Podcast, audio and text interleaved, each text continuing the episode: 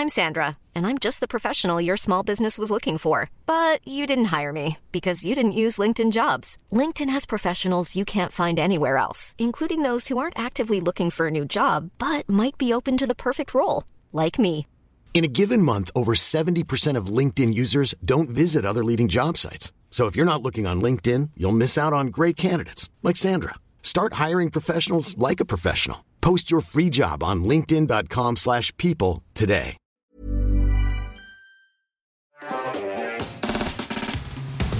C'est une news que, effectivement, j'avais vue il y a quelques semaines. On en a parlé.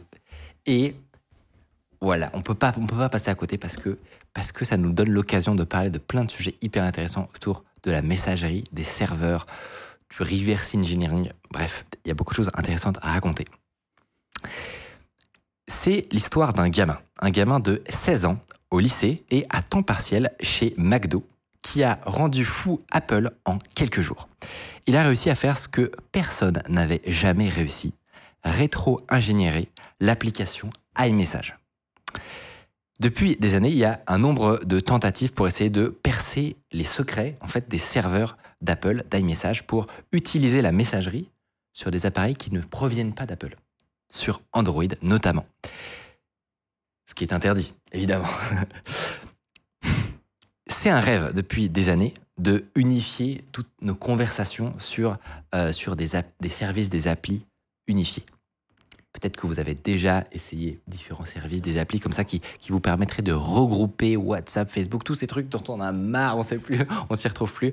On rêve, on a un peu ce fantasme de l'appli qui, qui réunirait tout au sein d'une même interface épurée, clean. Pour atteindre ce rêve, il faut comprendre comment chaque messagerie, Instagram, Messenger, WhatsApp, fonctionne. Comment leur serveur fonctionne. Et parmi elles, Apple pose toujours problème depuis des années. Ils sont absolument intraitables et préfèrent mourir que de laisser accès au serveur de iMessage. Et là, en quelques jours, Apple, furieux, a dû prendre des mesures pour contrer la découverte de ce jeune homme. Et ça a foutu un énorme bordel dans la sphère tech. Et on va revenir dessus. Et pour ça, on va refaire un peu l'historique bah, de l'histoire de toutes ces applications de messagerie. Alors, pas de, chaque application, mais de comment ça s'est construit. Parce que, en fait, depuis 5-10 ans, on a cumulé énormément d'applications de messagerie. Encore plus si on prend euh, toutes les applications et les réseaux sociaux qui incluent euh, une messagerie dedans. Donc, bah, on a du Instagram, du Snapchat, du LinkedIn, du Slack pour l'entreprise, du Discord, du Signal, ou évidemment du WhatsApp et du iMessage, évidemment. Et ça fait euh, des années que des services essayent de trouver un moyen, un peu l'application parfaite, le rêve de toute personne qui s'intéresse à la productivité, de les d'unifier toutes ces conversations en un seul et même endroit. Et alors, il y a une seconde solution, c'est de mettre en, en photo de profil une, une, une photo aller sur Signal. Moi sur Signal. T'avais pas fait cette technique d'ailleurs J'ai déjà fait ça, oui. Mais bon, c'est un peu un hack. Euh, alors peut-être qu'il y en a qui se souviennent, il y a, euh, je dirais, 5-7 ans à peu près, à moins de 10 ans, euh, que des premiers services ont essayé de trouver euh, un moyen. Est-ce que vous vous souvenez de Rambox? Je sais pas si ça te parle. Non, Rambox ou France? Non, Peut-être dans, dans le chat, ça parle à des gens. Euh, Rambox, qui est devenu propriétaire et du coup qui a eu un, un- successeur open source qui s'appelle Amsket aujourd'hui. Il y avait Station aussi. Bref, c'était euh, des applications qui, en fait, regroupaient dans des onglets chaque messagerie. C'est-à-dire que bah, on prend le Instagram, hop, on le met dans un onglet. On prend euh, WhatsApp, on le met dans un onglet. Euh, et en fait, c'est possible parce que euh, la plupart de ces messageries euh, ont un service qui fonctionne euh, sur le web. C'est pas que des applications téléphone. Souvent, on peut y accéder sur le web. Et en fait, grâce à Electron, et qui permet euh, euh, d'embarquer, euh, qui permet en fait de regrouper tous les sites en, en un seul endroit. Euh, ça permet en fait de, à partir d'un site web en JS, l'intégrer à une application de bureau et plus que ce soit sur un navigateur internet. Ouais. C'est c'est quand même joli, je trouve. hein. C'est-à-dire que. Ah, c'est très joli. C'est-à-dire que ils, ils ont essayé de faire tout leur maximum sans vraiment interférer avec le service, sans créer une nouvelle interface. Ils ont quand même réussi quelque chose, à savoir regrouper vraiment toutes tes applications comme ça avec euh, un seul petit clic pour que tu aies au moins plus de 10 000 onglets, mais une appli desktop qui vient réunir Gmail, Telegram, Discord. Oui, Gmail, j'ai pas dit Gmail. Et, euh, et donc, effectivement, moi, je, je sais que j'ai déjà essayé ce, ce genre d'appli, mais bon, c'est pas non plus dingue et ça ressemble quand même à une sorte de navigateur au final. Donc, ça reste un peu décevant. C'est ça. Moi aussi, j'ai pas mal utilisé ça parce que j'a- j'adorais. Euh, c'est vrai que c'est super bien fait. En un clic, t'in- t'installes une nouvelle messagerie, tu mets, tu mets tes logins et en fait, c'est comme si tu utilisais leur service mais dans un autre endroit. Et ça marche bien, mais c'est lourd. C'est évidemment si ceux qui connaissent Electron, en fait, ça embarque un Chromium. Donc en fait, c'est comme si on avait un deuxième navigateur euh, d'ouvert, ça multiplié par euh, par euh, toutes les applications, parce qu'évidemment, plein d'applications euh, utilisent Electron. On peut citer euh, Discord, euh, Spotify, Slack, même l'app native. Bref, ça fait qu'au final, on se retrouve avec 10 euh, Chromium sur notre ordinateur. Et tout ça, C'est une usine à gaz. ça devient une usine à gaz. Alors même si maintenant on a plein de RAM, bon, c'est joli, mais c'est pas ultra pratique. Et puis il faut quand même aller d'onglet en onglet. Donc c'est-à-dire qu'il y a pas, euh, t'as pas une, euh, une inbox unifiée avec tous tes messages euh, dedans. J'allais dire, en fait, le fait de devoir quand même cliquer de façon volontaire sur chaque. euh, Ah, mais c'est un enfer. C'est juste, tu message, vois, c'est juste- Tu vois une petite, euh, une petite bulle où tu Ouais. sais ok, quelle, quelle appli, enfin quelle partie a un Ça message. prend encore plus de temps. Ouais, c'est vrai. C'est Mais comme c'est- sur le téléphone, en fait. Ouais. Ça déjà. Et ça fait en partie du fait, euh, enfin, ça fait partie du fait que hum, j'ai arrêté d'utiliser ce genre d'application parce qu'en fait, ça, ça devient, tout l'application et tu fais tous tes onglets un par un. Ouais. Parce que tu as forcément, forcément des messages à droite à gauche. Et en fait, ce que, ce que tu pensais gagner en temps, tu le perds. Euh, ça, c'était la première possibilité qui a honnêtement bien marché. C'est toujours disponible hein, s'il y en a qui, qui veulent tester. Euh, la deuxième possibilité, un peu plus maline, c'est de décorréler le front-end du back-end. Alors qu'est-ce que ça veut dire? Ça veut dire qu'au lieu de prendre tout le service avec son, son interface graphique et de le mettre dans un onglet en particulier, c'est de s'affranchir euh, de l'interface graphique et euh, d'utiliser ces messageries via leur API. Et donc pour dialoguer directement avec les serveurs d'une application, d'une messagerie, que ce soit Instagram, que ce soit Messenger, etc. Et dessus, le service qui décide de, faire ça et de centraliser tout va créer sa propre, interface et du coup va faire en sorte que ça soit la même interface pour toutes les applications pour que ça soit plus joli et plus pratique. Euh, c'est honnêtement moins lourd, plus malin, assez cohérent en termes d'expérience euh, utilisateur. Et il y a une, une application bien connue que tu as utilisée qui, qui a fait ça, qui s'appelle Text. Alors c'est payant, mais je sais que Ouais. tu l'as utilisé gratuitement pendant Ouais. pas mal de temps. Ouais, je l'ai pas mal utilisé. Et, euh, et je pense qu'il y a un truc qui est intéressant à préciser, c'est que c'est pas si évident ce concept, je pense, à expliquer pour les gens, c'est pas si évident que l'interface et le serveur soient deux choses totalement décorrélées. Je pense que toi, quand tu utilises euh, euh, Messenger ou WhatsApp ou des trucs comme ça, tu utilises Messenger ou WhatsApp. Tu réalises pas qu'en fait, l'interface que tu as sous tes yeux, c'est quelque chose qui est en local sur ton téléphone et qui a des requêtes qui discutent avec un serveur qui lui-même euh, vit sa vie, entre guillemets. Et du coup, c'est un truc euh, qu'on peut dire aux gens, c'est qu'il est possible de créer des interfaces alternatives en reproduisant exactement toutes ces requêtes. Alors, faut pas se tromper parce qu'on se fait flag entre guillemets par le serveur. Mais du point de vue du serveur, c'est possible de entièrement répliquer le comportement de l'application Instagram ou Messenger, mais en changeant l'interface. Et c'est exactement ça que utilisent des applis comme Text, qui passent un temps fou à euh, observer et comprendre comment marche le serveur. Donc, que, quel, euh, type de, quel type de protocole ils utilisent pour dire il y a un nouveau message, ou euh, tiens, euh, comment, ils encodent le fait qu'il y a une pièce jointe. Bref, il faut comprendre tout ça, tout ça dans toute sa complexité, l'authentification, etc. Pour après les interconnecter et faire une sorte de standard universel. Et enfin, créer une interface intuitive jolie par-dessus. Donc tout ça, c'est un travail titanesque qui a euh, pas été fait pendant très très longtemps, jusqu'à une des premières applis qui fait ça vraiment très très bien, c'est effectivement Text, qui est sorti, qui est sorti en alpha il y a euh, genre un an, six mois à peu Ouais. près. Un peu plus, non? Un peu plus, mais en fait, ils ont, et pendant très longtemps, il y avait très peu de services, c'était archi buggé, donc vraiment, ça a mis beaucoup de temps à se stabiliser tellement le travail est gargantuesque et tellement personne veut faire ça, en fait, vraiment, c'est infâme comme job. Et jusqu'à arriver à la version actuelle, qui honnêtement est assez incroyable.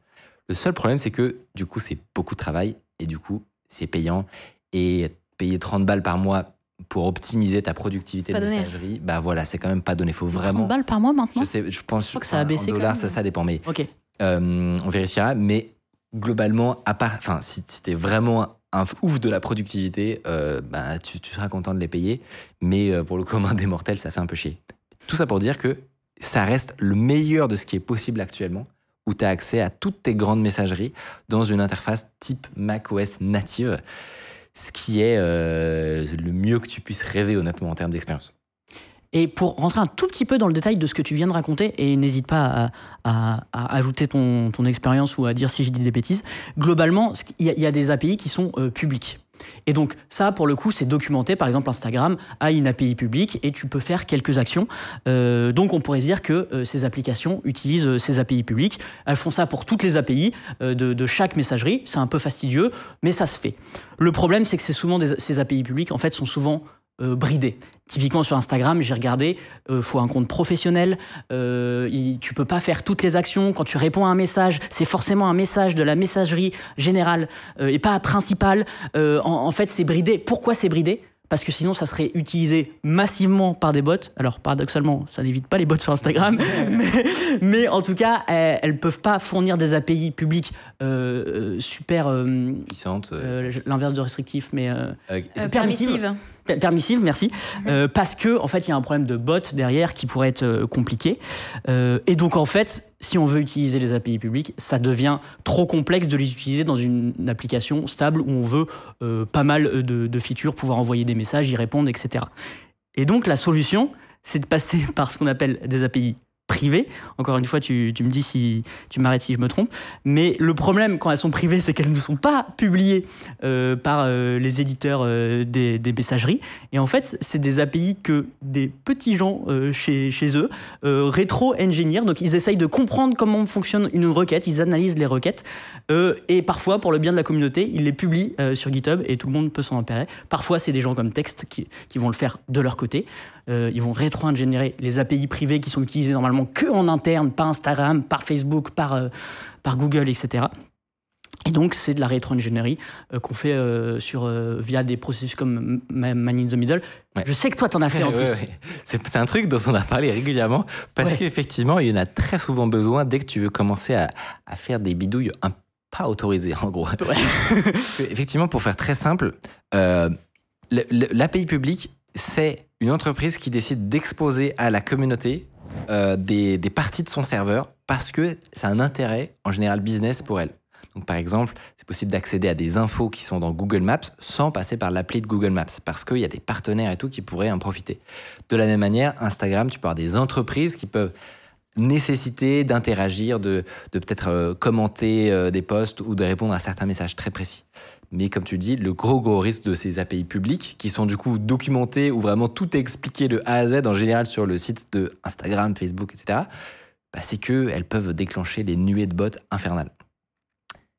Et sauf que ce qui, si, on pourrait s'arrêter là entre guillemets, se dire bah c'est bon, c'est impossible. Genre par exemple Discord, ils interdisent complètement d'envoyer des messages privés. C'est genre interdit dans les conditions d'utilisation.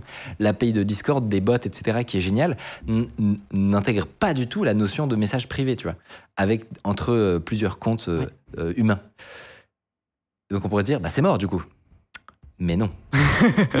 Puisque comme je vous l'expliquais, il y a bien un moment en fait où l'application Discord officielle doit nécessairement discuter un moment avec le serveur sous la forme de requête. Ils n'ont pas le choix. Et du coup, quand on dit API privée, c'est de ça qu'on parle. C'est cette discussion intégrée, native, entre l'appli officielle Discord et le serveur Discord, qui en général, comme tu le disais, n'est pas documenté du tout, et qu'il faut découvrir par soi-même. Alors comment on fait pour découvrir ça? Il y a plusieurs possibilités. Si c'est une page web, on peut simplement ouvrir l'inspecteur d'éléments. Et là, il y a un onglet Network. Alors, c'est hyper simple. C'est un des meilleurs outils du monde, vraiment. Mhm. Euh, et on peut voir chaque requête, le temps qu'elle prend, qu'est-ce qui est envoyé, qu'est-ce qui est répondu. Bon, bah là, concrètement, euh, il faut juste capter un peu comment ça marche, cliquer sur des boutons au hasard sur l'application et voir quelles requêtes correspondent. Bon, ça, c'est simple comme bonjour. Mais le problème, c'est que souvent, les applications de messagerie, elles sont pas disponibles en web ou alors en réalité, elles communiquent avec une application mobile chiffré, où c'est en fait là euh, que tout se passe. Et là, comme tu le disais, c'est une autre paire de manches, parce qu'il n'y a pas de, manière simple d'inspecter des requêtes. Souvent, il va y avoir des protections supplémentaires en fait sur mobile. On va passer dans les détails, mais en gros, ça, par exemple, du SSL pinning, donc c'est le fait de, de, hard-coder un certificat dans l'application elle-même pour éviter qu'on crée un autre certificat qui nous permettrait de, de, faire ce proxy pour observer le trafic. Bref, on passe les détails, mais retenez une chose, faire de l'inspection de, trafic réseau sur mobile, c'est méga turbo chiant. Euh, mais ça se fait. En, vrai, en général, à force d'un d'un- un peu de travail, ça se fait. Et c'est exactement en général ce que font les, les gens qui font des bots. c'est qu'ils ils observent comment marche Instagram pour faire des bots Instagram. Et c'est exactement ce qu'on fait quand on veut reverse engineer des services comme celui de iMessage par exemple. Et euh, c'est ce que tu as fait, euh, je crois, sur euh, Uber Eats. bot Uber Eats, sur Fruits également. euh, ça avait été fait par l'équipe. Euh, ça se fait. Et en fait, ce qui- est un peu chiant, et c'est un peu comparable, tu, le disais, tu me le disais l'autre jour, au scrapping, c'est qu'en fait, dès qu'il y a un changement dans le fonctionnement interne de l'application, bah, tout, tout pète et il faut tout refaire. Et euh, moi, je sais que j'avais un, un ami qui avait un. Je fais une digression, mais j'avais un ami qui, euh, qui avait lancé un business de, de autour de, enfin, qui était un business de scrapping. En gros, il, il offrait euh, toutes les, il référençait toutes les, les annonces locatives euh, de tous les sites.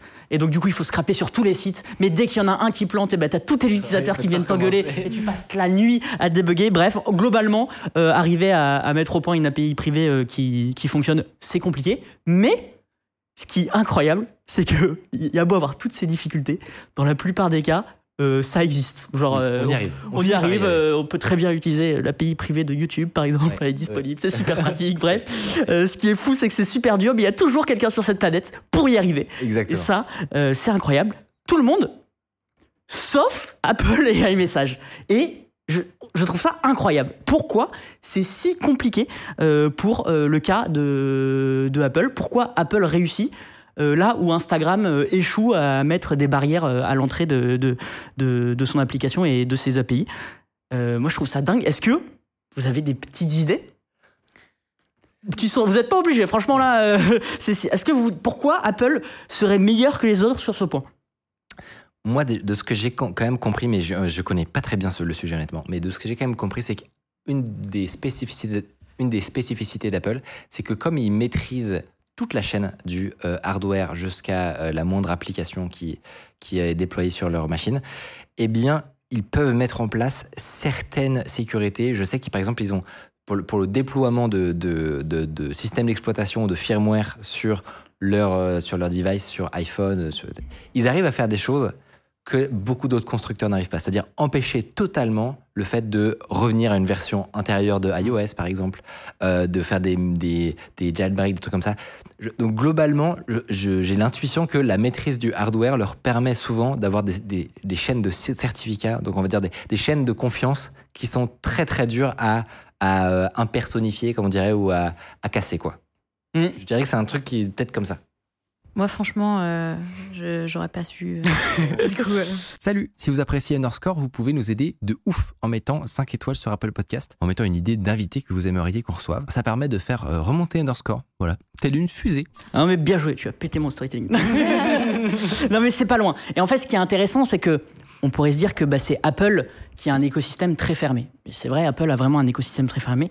Mais en fait, j'ai réfléchi à ça et je me suis dit, c'est pas les seuls. Il y a dans les dans les GAFAM, c'est pas les seuls à être fermés, pas que dans les GAFAM. Euh, mais en effet, en fait, là où euh, ce que tu dis est complètement vrai, c'est que c'est l'un des rares euh, à contrôler et le software et le hardware. Et donc, par exemple, euh, peut, euh, pour authentifier un appareil, il veut que c'est être sûr que c'est Apple, et ben si tu lui donnes pas un numéro de série qui est sorti de ses propres usines ou, ou de ses sous-traitants, euh, et ben ça marchera pas. Et donc en fait c'est trop fort. Et c'est l'un des seuls, en tout cas une des grosses sociétés à pouvoir faire ça. Si on réfléchit à Facebook, ils ne maîtrisent pas le hardware et le software. Si on réfléchit à Google, quasiment pas. Il y a les Pixel Phone, mais si tu veux que ça marche surtout Android, en fait, ça marche pas. Donc en fait, c'est les seuls à, grâce à leur système verrouillé et au, surtout, en fait, c'est grâce au contrôle du hardware et du software à, ce que- comme tu l'as dit, contrôler toute la chaîne d'authentification entre hardware et un software. Et ce qui est marrant, c'est qu'en fait, ça existe quand même ailleurs, mais c'est des tellement plus petites sociétés. Moi, j'ai pensé par exemple à toutes ces petites sociétés qui font des objets connectés.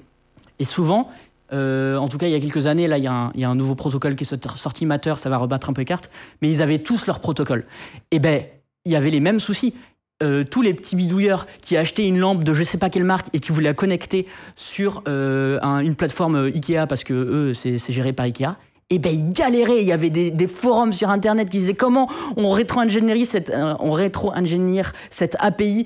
J'y arrive pas. et en fait, c'est juste parce que souvent, c'est des gens qui contrôlent et le hardware et le software. Sauf que souvent, c'est trois bidouilleurs sur Internet qui cherchent à faire ça. Ça n'a pas beaucoup d'impact. Le problème avec Apple, c'est qu'il y a des millions de devices, c'est pas trois Apple, euh, c'est pas trois lampes connectées ou, ou un peu plus qui, euh, qui sont dans le jeu, c'est des millions d'appareils, de, devices euh, Mac et iPhone qui, euh, qui sont concernés. Et du coup, ça paraît, ça me paraît impossible. Enfin, de ce que tu dis là, Ça paraît impossible. ça paraît impossible puisque tu vas pas euh, inventer des, num- des numéros de série, tu vas pas euh, transformer euh, une des puces hardware de ton Android en, en un iPhone. Donc ça, le- on- ça paraît euh, imp- impossible. Ça Après, paraît vraiment peux- impossible. Enfin, je pense que tu peux essayer de creuser quand même. Enfin, les numéros de série, tu peux les trouver. Oui, alors dans ce cas, Ouais. Je sais pas. Euh, alors, il va y avoir une solution. On va parler d'une solution alternative et, et- et qui existait euh, déjà il y a quelques temps parce qu'il y, a- il y a une possibilité de bypass, mais qui est moyennement satisfaisante. Et il y a une possibilité incroyable. Euh, c'est là qu'intervient la société Beeper, dont on a, dont on a entendu parler euh, ces derniers jours. Euh, c'est une société qui a, qui a été créée il y a un, peu moins de trois ans par Eric Mijikowski. Je ne sais pas si vous vous souvenez de ce mec. Moi, c'est un mec que j'ai connu par son projet des, des, des Pebble Watch. C'était euh, avant l'Apple Watch. Euh, malheureusement, ça, euh, son business n'a pas réussi à, à survivre après la sortie de l'Apple Watch. Mais c'était des, euh, des montres connectées avec un écran e-ink. Moi, je trouvais ça incroyable. C'était, j'étais tout jeune et je, je- c'était mon rêve d'en avoir une. Euh, et euh, Et surtout que tu pouvais bidouiller. Enfin, le système était censé être hyper ouvert. Au... tout était open euh, source et même les, les plans hardware, etc. Et tu pouvais faire des smart face et euh, il y avait une communauté qui s'était créée. En fait, c'était un, un- pas un Kickstarter, mais Si, je crois Indiegogo. que c'était- Ouais, enfin un site de crowdfunding quoi. Je crois que c'était un Kickstarter qui avait euh, dépassé ses objectifs de, de dons à l'époque, enfin de, de précommande, qui c'était absolument fou. Bref, c'est un, un- projet dont on avait entendu parler, je dirais, dans les années euh, 2015 environ. Et donc là, euh, depuis, il est passé par Y Combinator, donc euh, le plus gros incubateur au monde. Et euh, depuis 2-3 ans, il a créé Beeper, qui a un petit peu la même mission que Text. Sauf que eux, ils ont décidé d'utiliser pour ça un, nouveau protocole de communication temps réel qui s'appelle Matrix. On a un peu entendu parler, peut-être, les gens qui s'intéressent à ça. Euh, c'est un protocole ouvert euh, qui est très cool, honnêtement, euh, et qui permet de, faire de la communication temps réel assez décentralisée. Et en fait, ils s'attachent, eux, à créer un pont entre chaque messagerie déjà connue, WhatsApp, Instagram, etc., et Matrix. Et ils le postent en open source sur GitHub. Donc en fait, ça crée des ponts que d'autres gens pourront réutiliser. Tout ça pour en faire une application Beeper qui ra- rassemble toutes les communications. On revient à ce désir de- d'unifier euh, toutes les, les communications. Si j'ai bien compris, c'est-à-dire que du coup, Beeper, c'est un peu le lifting, euh, donc l'interface jolie, par-dessus Matrix, ainsi que euh, l'ensemble de leur bridge vers toutes les applis, en fait. Ouais, alors Matrix ne leur appartient pas. Il y a Ah oui. d'autres euh, interfaces euh, Elements notamment où tu peux installer un, un, un nœud Matrix, je crois qu'on dit. Je suis, je suis pas, pas sûr de ça. Mais en tout cas, eux, ils ont vachement visé sur ce protocole et ils font une interface graphique et les ponts qui, qui vont bien avec les bonnes messageries euh, pour pouvoir euh, l'utiliser. Trop stylé. C'est en bêta. Vous pouvez, lui, euh, vous pouvez le tester. Ça bug un peu, Mais honnêtement. du coup, c'est mais- c'est- c'est un peu comme un texte, mais genre euh, open source. Et pour l'instant, gratuit. Alors, je pense qu'ils vont quand même avoir un modèle économique, Ouais. mais c'est open source. Trop stylé. En tout cas, je sais pas si toute l'application est open source, mais les ponts de communication sont open source. ok. Euh, pour l'instant, c'est gratuit, c'est en bêta, donc ça bug un peu et c'est sous invitation. Mais, euh, mais Bah peut-être mais- que j'en ai d'ailleurs. Je pourrais peut-être peut-être, euh, vous en filer. On arrive à notre problème. Tout ça, c'est très cool. hein. Ils font un taf incroyable, Beeper. Franchement, c'est une société très chouette. Toujours impossible de s'interconnecter avec iMessage. Et merde C'est incroyable. À cause de cette contrainte, il faut un matériel Apple euh, pour l'utiliser. Euh, et en fait, qui est lié à. En fait, dans la chaîne d'authentification d'un matériel Apple, il y a son numéro de série, son, son modèle et l'U- l'UUID du disque qui s'y sont utilisés. Les trois en même temps. Ça commence à être un peu chaud. Alors, il y avait une solution qu'utilisait Beeper jusque-là. Euh, ces, ces derniers mois et années, et d'autres services également, c'est de passer par un Mac. Et Text utilisait ça. C'est qu'en fait, un Mac, euh, il, il peut utiliser iMessage. Et donc, du coup, si on a un Mac, euh, il suffit de. bah, par exemple, Text, ça s'utilise notamment sur un Mac. Il suffit d'en- d'entrer nos, nos identifiants iMessage et ça fonctionne. Si on n'a pas de Mac, Beeper avait une solution à vous proposer. Acheter un Mac. Ils ont acheté des centaines de Mac mini, très exactement 700, pour en fait servir de relais au, au, au iMessage. Ah, MDR. super. Et donc, ça fonctionnait euh, comme ça. Ouais, non, mais ça- ça ça n'a aucun sens. Mais, mais alors, Quand tu réfléchis, vraiment le problème. c'est complètement. C'est c'est un peu con, même euh, en termes de. Enfin, c'est con dans le, dans le, Le principe. dans le principe. euh, même en termes de sécurité, les- Ah oui. ton, ton, ton message, il est plus chiffré de bout en bout parce que quand il arrive sur le Mac, Ah oui. il est déchiffré. Bah oui. Donc, pour le renvoyer sur un autre appareil, euh, bah, tu peux le rechiffrer, mais un, en peu, gros, t'as un un, peu crado. t'as un problème dans la, la confiance euh, de ton message. Quoi. Voilà, exactement. Mais c'est fou que des gens comme euh, Beeper se sont dit bah, la seule solution, c'est qu'on va acheter 700 Mac mini pour servir de Mac euh, de relais euh, au message iMessage. Du coup, un Mac pouvait euh, authentifier plusieurs, plusieurs comptes iMessage comptes, quand même, hein, parce que sinon euh, ça aurait fait euh, problème. Et c'est d'ailleurs la solution que euh, le Nothing Phone 2, un téléphone sur Android qui est sorti il y a quelques mois, ils avaient promis une application euh, qui marchait sur iMessage. Euh, et en fait, ça marchait comme ça, Ouais. euh, via des, des Mac relais. Euh, je crois que l'application a tenu euh, 24 heures ou 48 heures parce qu'il y a des problèmes de sécurité. Mm. Bref, c'est de la bidouille, c'est très cher Et, et ça a semi-marche en fonction de si ton implémentation elle est bonne. ça gère pas les pics aussi euh, de consommation. Ouais, si jamais Ouais. euh, tout le monde se connecte en Enfin, même c'est temps. pas, Complètement. c'est pas scalable du coup. Oui, oui, Beeper est encore assez confidentiel, mais euh, si ça devient l'application que tout le monde utilise, Ouais. euh, il va y avoir un problème.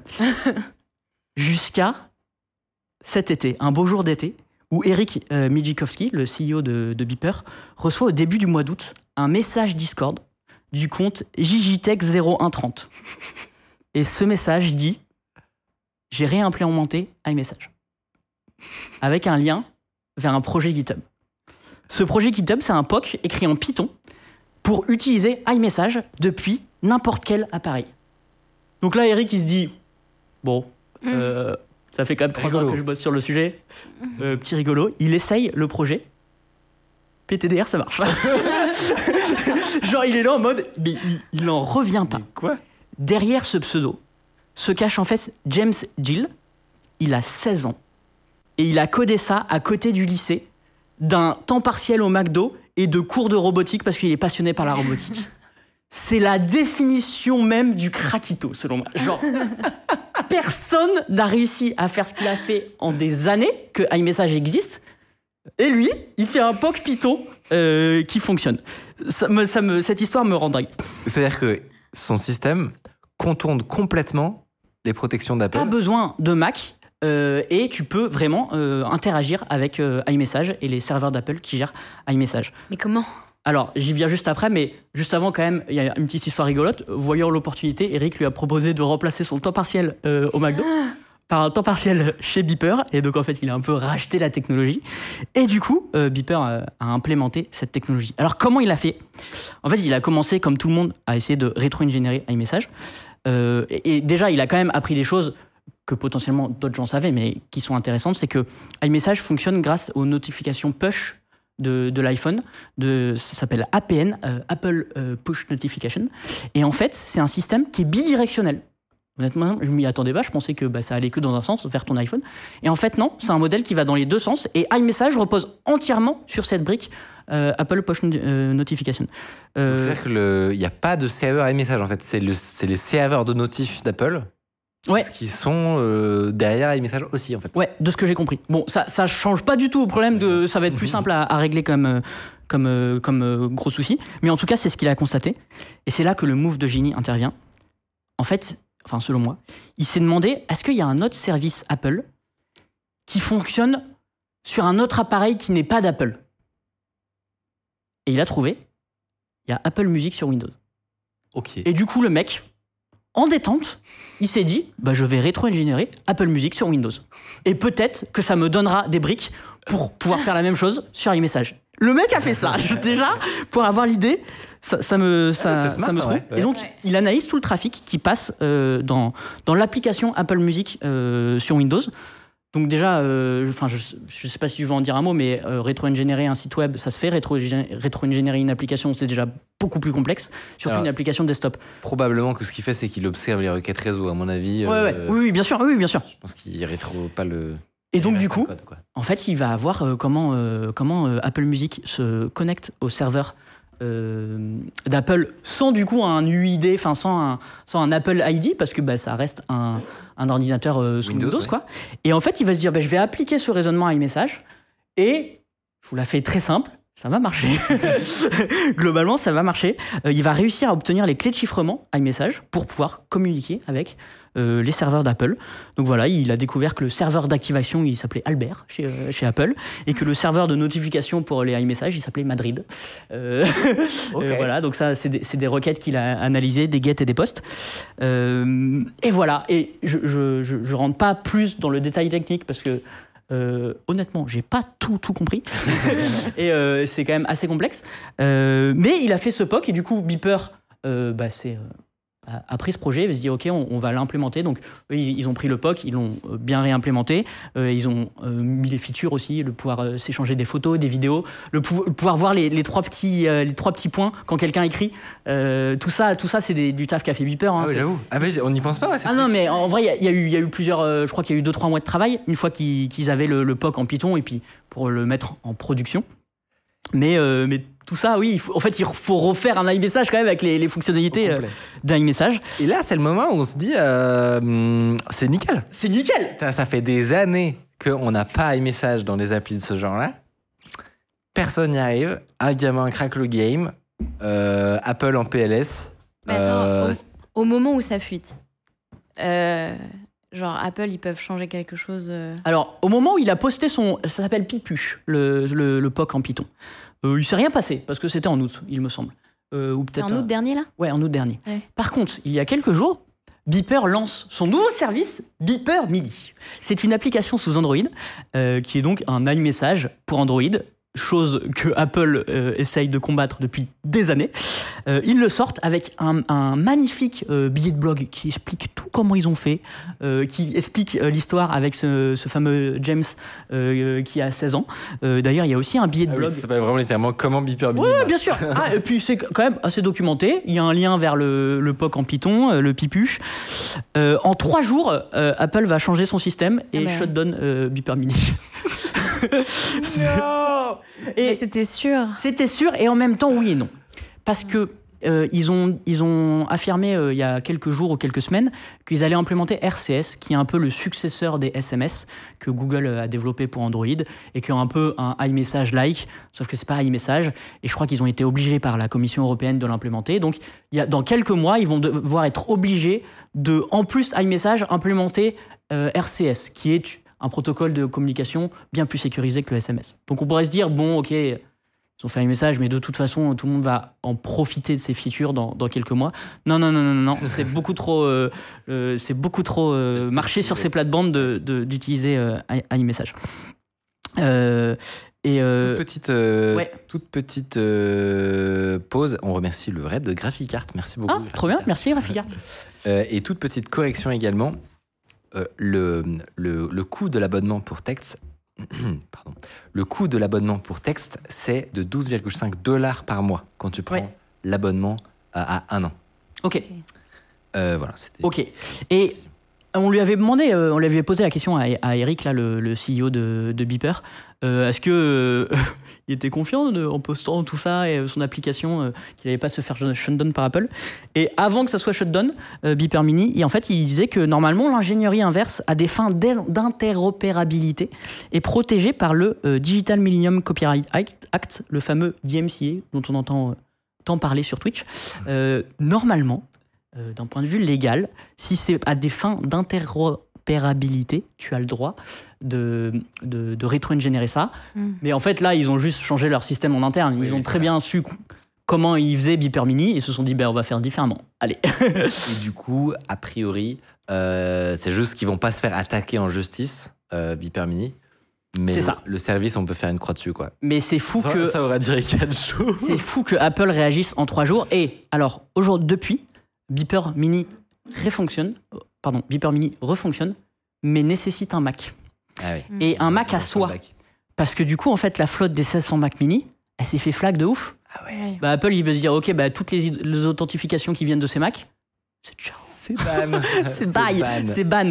Et donc, du coup, en fait, ah, Beeper Mini existe toujours, mais il faut le connecter un Mac. En tout cas, à l'heure où on enregistre cette, euh, cette émission, parce que oh, ça bouge tous les 2-3 jours. Il y a un article sur Beeper Mini en ce moment. Ce qui est, ce Voilà. qui est trop marrant, c'est que j'ai en fait, en réalité, j'avais déjà entendu parler de ce genre d'histoire à une époque où euh, le jailbreak était extrêmement populaire et je, sa- je savais qu'il y avait un développeur de, de tweak, donc d'applications modifiées, euh, qui, pour faire fonctionner son service, avait en fait besoin d'un euh, d'un iPod Touch jailbreaké qui, tourne, qui était branché au secteur et qui tournait chez lui non-stop. et et c'était, en fait, c'était ça le back-end d'un de ses services. Alors, je sais plus ce que faisait son service exactement, mais c'était un SaaS qui, euh, qui faisait, je sais plus quoi, vis-à-vis d'Apple, qui automatisait euh, probablement des, des trucs avec les services d'Apple. Et tout son service, tu t'en rendais pas compte hein, quand tu l'utilisais, mais tout son service, en réalité, reposait sur un iPod Touch jailbreaké. si, le, si le truc avec plus de batterie, c'était terminé, tu vois. Rien que d'entendre iPod Touch Ouais. me- c'est un air de 2010 là ou 2008. Pouah, qui est si, si dia. J'ai dit le mot. Mais j'ai trouvé ça génial. iPod Touch is a pro, pardon. Mais, euh, mais voilà. Et alors, j'ai un- une toute petite anecdote en plus. Euh, Text a été racheté par Automatic. Automatic, une, une boîte que vous ne connaissez pas comme ça, mais qui gère WordPress. D'accord. Ah. Et Automatic a investi dans Beeper. D'accord, ok, c'est ok. C'est fou, la vie Je ne savais pas du tout. Donc, euh, donc en fait, euh, Automatic a des billes, euh, enfin possède Text et en fait a des billes dans Beeper. Et euh, moi, je suis assez curieux de voir comment va évo- évoluer Beeper. Alors maintenant, Beeper, ils l'ont renommé Beeper Cloud parce que du coup, avec Beeper Mini, ça faisait deux, Ouais, ouais, ok. deux, deux projets différents. Mais, euh, mais voilà, Automatic, tout à fait. N'hésitez pas à essayer tout ça et puis, euh, et puis nous faire des jailbreaking. Et puis, vous pouvez aller voir le- l'article de blog du gamin qui est un peu rigolo aussi. tu sais. C'est marrant, il explique un peu ce qu'il fait. Mais c'est un, c'est un jeune de 16 ans, quoi. Donc, Mais du Ouais, coup, voilà. lui, est-ce que finalement il travaille euh, chez Beeper? Ouais, il a un temps partiel chez Beeper. Euh, aux dernières nouvelles, il, il a un temps partiel. euh, je- en fait, je sais pas à quel point il travaille sur l'implémentation de Beeper Mini ou si c'est plus une façon de récompenser son travail. euh, Moi, ce qui me fume quand même, c'est que. d'avoir acheté la technologie. Si tu vas sur son GitHub, à la fin, il y a marqué euh, le projet a été racheté. Je crois Ouais. qu'il le dit texto euh, par euh, Beeper. C'était- dans le deal, quoi. Moi, ce qui me fume, c'est que t'as 16 ans, t'as des compétences pour faire ça, pour reverse le, un- le truc d'Apple que personne n'avait jamais réussi avant, mais tu bosses chez McDo. Oui, effectivement.